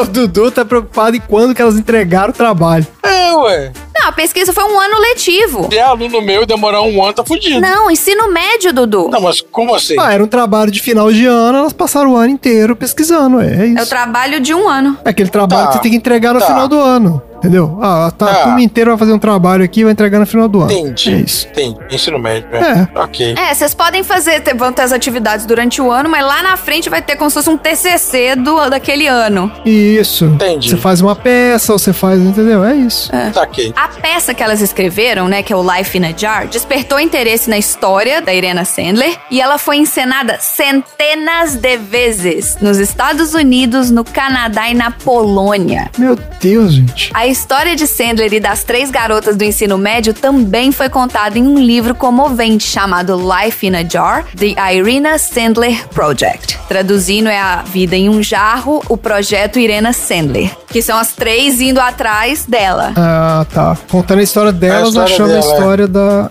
da Irina. Isso. Depois que a peça se tornou um sucesso inesperado, essas três jovens pesquisadoras tiveram a oportunidade de conhecer a Irena. Olha. Ah, não é possível. É. Ela tava lá ainda, firme e forte. Pois é, elas conheceram a heroína, cuja inesquecível história elas ajudaram a trazer à luz em 2001. As alunas ficaram tão inspiradas por ela que também organizaram uma campanha para nomear a Sandler para o Prêmio Nobel da Paz. Sim. Ela foi indicada em 2007, no entanto, ela não era elegível, porque um dos requisitos do Prêmio Nobel da Paz é que o indivíduo atendesse os critérios de atividade significativa durante os últimos dois anos. Ah, tá bom. Se é recente. Exato, e as realizações foram décadas antes, né? É. Assim, ela tem milhões de estátuas, milhões de placas. Eu nem entrei É, nesse, verdade. nessa seara, porque tem muita coisa em homenagem a ela. Ah, então ela foi reconhecida durante. É. Foi. Depois que a história dela veio à tona, aí ela foi reconhecida, porque assim, a história dela era conhecida por algumas pessoas na Polônia, mas era aquela Ah. lenda urbana da Polônia, não era aquela coisa que não tinha internet. É, Não é. era uma coisa que Ela se manteve no anonimato. Pois é. É, talvez tenha sido reconhecida na Polônia, porque lá É. os caras, obviamente, né, tinha essa organização lá, que essas zigotas e tal. Mas no- fora de lá não era reconhecido, né? Não, era uma- não é igual o Schindler, que todo mundo conhece a história do, do Schindler. Exa- Até porque, vamos combinar, é uma mulher, né? Então, é, assim. tem menos visibilidade, É. claro. É. A gente tá falando de nazismo, eles querem ba- botar nazismo todo pra debaixo do tapete, fingir que nada aconteceu. Isso. Então, assim. Verdade. Mas a Irena Sandler, ela faleceu em 2008, aos 98 anos. Olha. E hoje a sua história é um grande exemplo de heroísmo silencioso durante a Segunda Guerra Mundial. Mesmo que ela nunca tenha se considerado uma heroína, ela falava assim: os heróis fazem coisas extraordinárias. O que eu fiz não foi uma coisa extraordinária, foi uma coisa normal. Se você vê um homem se afogando, você deve tentar salvá-lo, mesmo que não saiba nadar.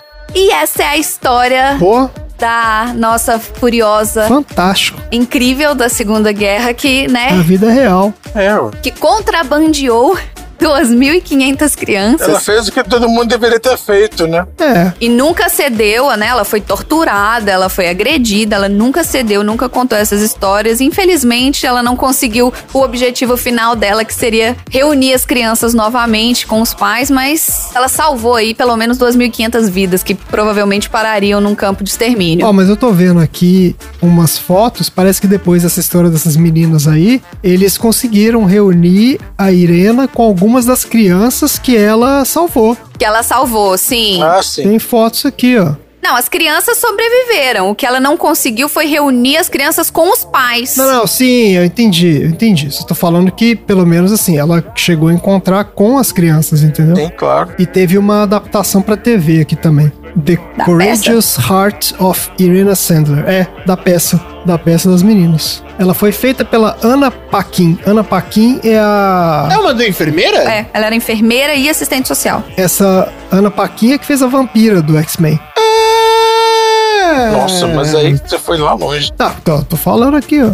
Muito bom. Excelente. E eu achei legal que você fez a relação, porque o que ela fez é, é bem o que a Furiosa fez no filme mesmo, né? Escondia em fundo falso a criança, botava Isso. dentro da, da ambulância. Incrível. Imagina, gente, você passa. Imagina você passar por isso uma vez. Agora você imagina você passar por isso 2.500 vezes. Aquela É levasse 10 de cada vez, mas imagina, gente. São Então, muitas vezes. É muita. Já aí seria 250, que já É. seria. Nossa Senhora. Tá doido. Se fizesse uma vez por dia. De novo, não é. Você não tá passando com um iPad com 500 dólares a mais na alfândega. Você tá É. Exato. contrabandeando crianças e a Gestapo tá do lado de fora, entendeu? E se forem pegos, É. vai matar todo mundo, porque é isso que os caras faziam. Tá. Exatamente. Tinha conversa. Eu vi o filme. Você viu esse filme, Tom? Agora que eu lembrei. Eu vi. Então, olha aí o reviravolta. Olha o plot twist aí. Denúncia!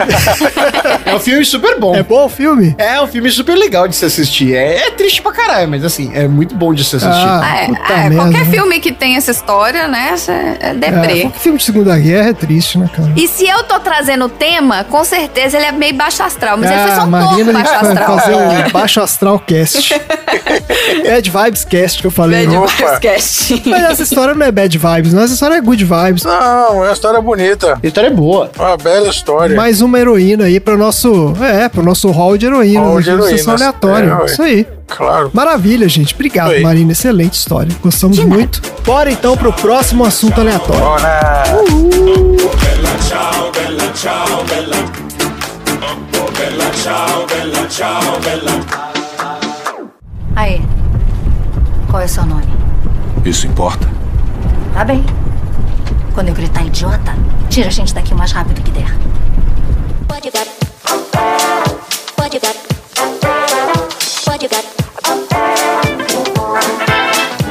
Vamos lá então, Dudu. Qual é o assunto aleatório da semana? O meu assunto aleatório é o seguinte: o Immortan Joe era um grande líder preocupado com a saúde do seu povo. E eu vou provar. Tá. Vou provar.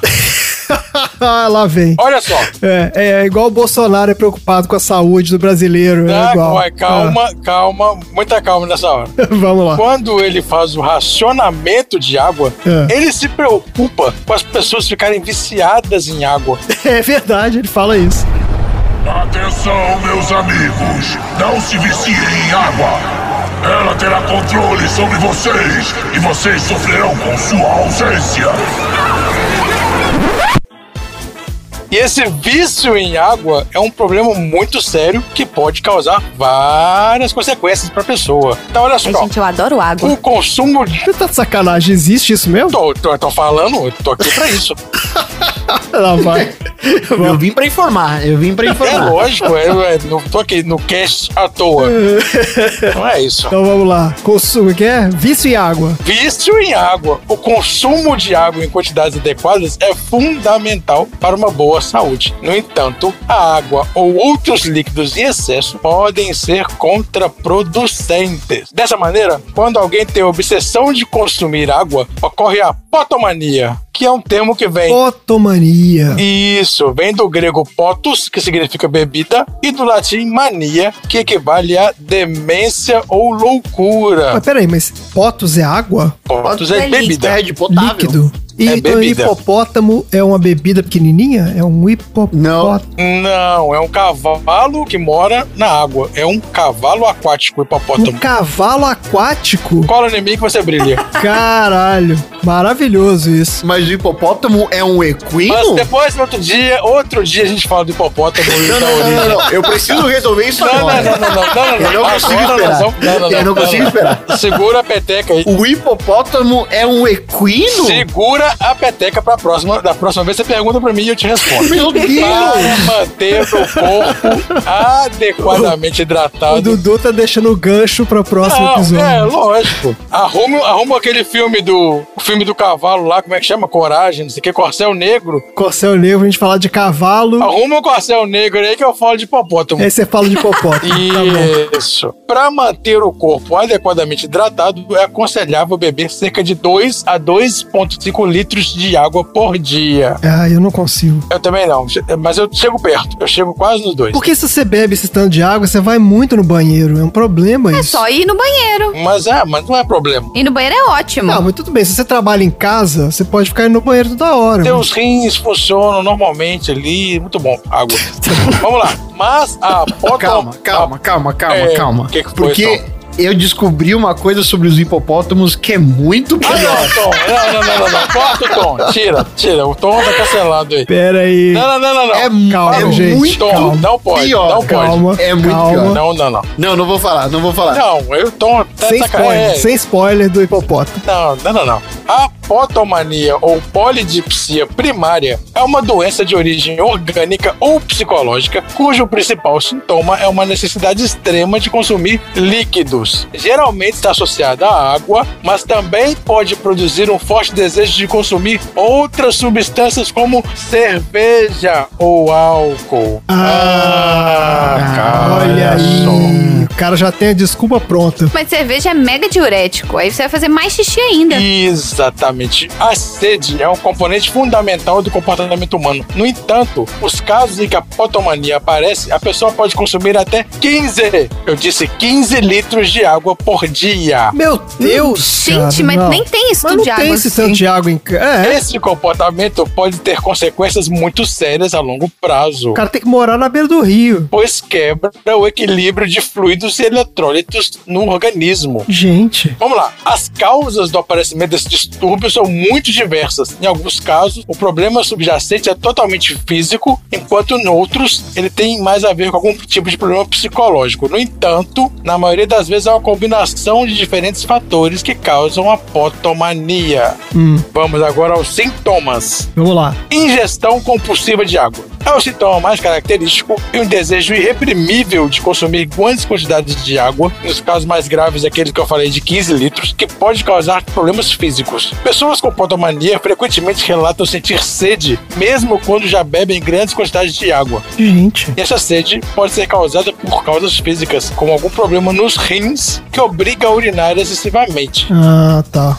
psicológico ou alguma mistura de ambos. Tá bom. A ansiedade, como em outros distúrbios ambi- alimentares, as pessoas com potomania geralmente sentem altos níveis de estresse ou ansiedade aguda. E quando não conseguem acessar a quantidade de água que desejam, elas de fato ficam é, estressadas. Tá. Assim, quando a potomania é branda, a pessoa pode simplesmente se sentir desconfortável quando não está perto de uma fonte de água potável. E nos casos mais extremos, por outro lado, você pode sofrer até ataque de pânico se não conseguir acessar rapidamente a água quando você tiver com sede Caraca. mudanças do comportamento habitual, como no caso de outros transtornos também, a, a pessoa altera a sua rotina diária sempre para tentar estar perto de uma fonte de água. E aí a vida da pessoa fica um inferno, porque aí, por exemplo, ela pode se recusar a ir num lugar que não tem acesso imediato a uma torneira, que não tem uma lagoa ou um parque, ou no centro de uma cidade, se ela não souber que tem água perto. Não, gente, mas peraí, mas é lagoa? Aí ela ficou violenta? Fica neurótica. Mas ela vai beber a água da lagoa? Pelo menos ela tem que estar perto da água Ela tem que ver. Ela tem que ver que tem uma água ali. para ela é ficar. isso. É isso, para a pessoa ficar à vontade. Meu Deus. Exatamente. Tipo assim, de sede eu não morro. Qualquer coisa eu vou ali e bebo aquela água daquela lagoa ali. Vai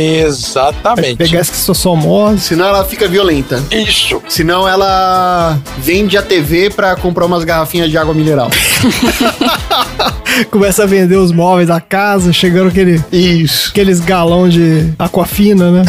O cara tem que morar do lado do distribuidor de água. Ainda tem isso, o cara tem que se mudar pra morar do lado da Copasa. É só comprar um filtro, gente. Tem que chegar rápido. Olha só. Compra aqueles filtros que você liga no- na, na torneira. Filtro de barro, é. Você já conecta na torneira ali. Ah, não, em casa a pessoa tá tranquila. O problema é sair de casa e não sabendo que tem água. É, o problema é como sempre é estar fora de casa. Em vez de sair com garrafinha que a gente, igual a gente sai, tem que sair com garrafa de um litro, de Andar dois com litros. camel bag nas costas. É, a pessoa vai andar com empurrando um carrinho de compra com um monte de garrafinha de água o tempo todo. Ó, existem pa- muitas patologias físicas que podem causar uma resposta excessiva à sede em uma pessoa. Nos casos em que uma doença é a principal causa, é, estamos falando da potomania orgânica e não da psicológica. Então, o tratamento você vai resolver a doença, Hum, que podem ser é, certos tipos de diabetes ou problemas renais crônicos. tá certo. Então, até, até animais têm esses sinais também. Quando o animal bebe muita água, o proprietário é, relata pra gente. Ah,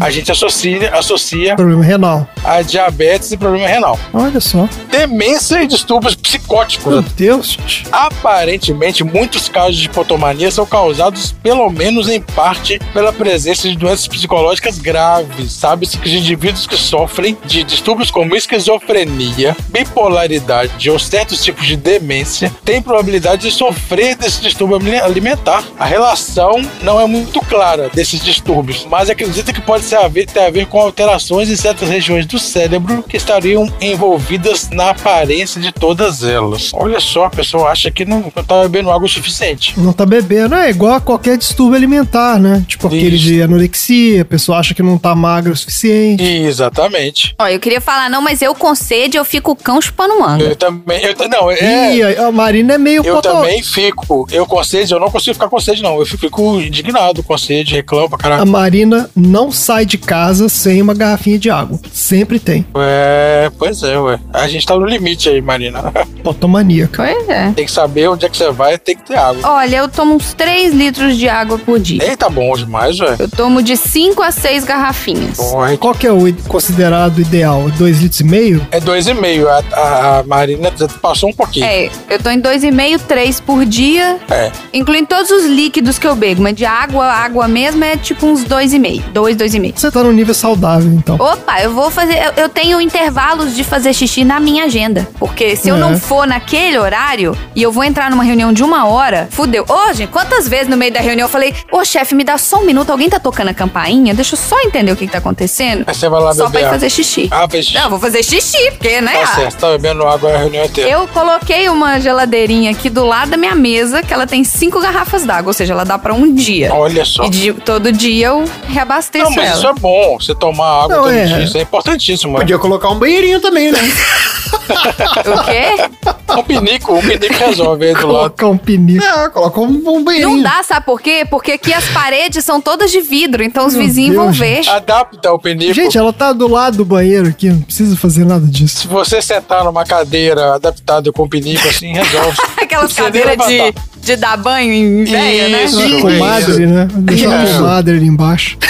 Que já tem um buraco embaixo aqui na cadeira. Já adapta a sua casa pra idade chegando aí, olha só. É, Contra- olha aí a Isso, acessibilidade aí que a gente tava conversando. é. Isso, a relação do. Acessibilidade. Tem essas coisas também, né? Tem essas A coisas gente dá um também. gancho nessa sessão aleatória aí, ó. Isso aí. Ah. Exatamente. Às vezes não dá tempo, né? Olha só, a potomania também pode aparecer em consequência de ter presença de outros distúrbios psicológicos. Por exemplo, a anorexia, onde a pessoa pode aumentar compulsivamente a ingestão de líquidos na tentativa de encher É, pra compensar. sem ter que ingerir calorias. É, pra compensar. E esse comportamento ele acaba se tornando viciante, que ao médio ou longo prazo poderia causar o aparecimento de mais sintomas da potomania. Caraca. Um outro distúrbio também é a bicorexia, obsessão por exercícios e obsessão por ter físico muito musculoso. Pessoas que têm vigorexia podem desenvolver certas crenças irracionais sobre o benefício da água que os levariam a sofrer de potomania em casos extremos. A grande maioria dos casos de potomania está relacionada ao consumo excessivo de água. As consequências mais graves desse distúrbio ocorrem devido às propriedades da água, especificamente no alto teor de potássio, que causa desequilíbrio no corpo em excesso. Só que alguns pesquisadores incluem também que uma versão alternativa é uma ingestão excessiva de cerveja. O argumento é que, apesar de ser uma bebida alcoólica, portanto, o consumo excessivo seria considerado dipsomania, as características da cerveja fazem com que ela possa causar consequências muito semelhantes às produzidas pela água quando produzidas em grandes quantidades. Lembrando que cerveja é composta por 90% de água. É isso aí. Então, isso aí é lógico, entendeu? Faz todo sentido, né? Então, olha só, consequências pequenas da potomania. Nos casos menos problemáticos de potomania, a pessoa pode sentir sonolência e fadiga, dores de cabeça, náuseas e câimbras musculares. Essas consequências tendem a desapare- desaparecer quando você reduz a ingestão excessiva de água. Consequências médias. Casos mais preocupantes, a pessoa pode começar a experimentar uma diminuição em suas habilidades psicológicas. É comum que o paciente ache mais difícil do que o habitual se concentrar em uma tarefa ou manter a sua atenção concentrada em alguma coisa. Eu tenho que parar de beber água. Caralho, velho. É. Atrapalhando sua vida aí. ó. Ai, peraí que me deu sede. Ai, tá vendo? Cuidado aí, hein? Por outro lado, pode acontecer que o indivíduo sinta que está perdendo parte da sua agilidade mental. Isso seria produzido por níveis muito baixos de sódio no sangue. Por consequência grave, nós temos nos casos mais extremos alteração de níveis de sódio e potássio no sangue, levando a problemas de dificuldade no uso de certos músculos, paralisia corporal ou até coma. Meu Deus. Em algumas ocasiões, a potomania pode levar a uma falência de múltiplos órgãos, causando a morte da pessoa afetada. Meu Deus, gente, que que é isso? Felizmente, esse resultado é bastante incomum. Ah, O cara aliviou aqui no final. é, porque, pô, depois que apavorou todo mundo. né? Tratamento em casos de hiponatremia, né, que são baixos níveis de sódio. O primeiro tratamento seria a administração sérica por via intravenosa de sódio para fazer essa correção. Cara, eu ia falar isso, comer sal. Eu ia falar exatamente isso, tem que comer sal. Não, não, não, não, não, não, não, não é assim. Ah, Não, não, não é? não, não, não, não, não, não é comercial. Não, não. Come sal aí. Claro que não. Beijo, sal! Não é assim, tratamento é uma coisa, comer sal na loucura, o cara vai comendo sal, vai ficando com sede e vai, vai piorar. Vai piorar, né? Verdade. Não coma sal então, não. Não vamos comer sal, não. É, tá errado, tá errado isso. É administração sérica intravenosa. Então é um Tá tratamento bom, que você tá tem bom. que ir ali no médico mesmo tomar essa medicação. Não, claro. Tudo tem que ir no médico ficar tomando coisa. O que ele tá falando pra começar o aí? Não, eu pensei. Temos também ó, a terapia comportamental, Ah. que é uma maneira possível de combater com treinamento. Hum. Por meio de esforços e punições, o paciente aprende a reduzir a frequência com que realiza seu comportamento problemático. Chicotada. Nesse caso de água ou cerveja. Deve ser o mesmo esquema da galera que quer parar de fumar e tal. Que negócio dá choque, essas coisas? Sei lá. Aí já é caso bem grave, né? E tem a terapia cognitiva. Hum. A cotomania é causada principalmente por certas ideias irracionais relacionadas à ingestão de líquidos. E uma maneira, das maneiras mais eficazes é justamente trocar o pensamento por outros mais adaptativos. Então, é uma terapia mesmo aí. Faz mais sentido, né? Conversar sobre as coisas. Isso. Então falamos da otomania. Então a preocupação do Immortan Joe é séria, que as pessoas podiam até morrer ali, bebendo água. É prudente. Prudente, tá falando sério, isso aí. É um governante preocupado com o seu povo. tá certo. Ele só queria o bem, É né? claro. E Morten Joe é da, tu vai financiar o pesquisas contra a potomania. Tá ótimo, gente. Maravilha, então. Bora lá. Aprendizados. Eu aprendi que o Carlinhos Brown era do Timbalada. Você não sabia disso? Não, eu não sabia que ele era alguma coisa antes de ser o Carlinhos Brown. Pra mim, ele já tinha nascido o Carlinhos Brown. Ah, Eu aprendi que a Irena Sandler era foda. Salvou um monte de menino. Punhado de menino. Dois mil e tanto. curiosa da vida real. É isso aí. Eu aprendi. Ó, não vai falar do hipopótamo, não, hein? Eu sei, eu sei que você tá querendo falar. Não vai falar. Não vai Então falar. é isso. Chega por hoje. Fala tchau, gente. Tchau. Pode dar. Pode dar. Sente o pode dar. Fim da sessão.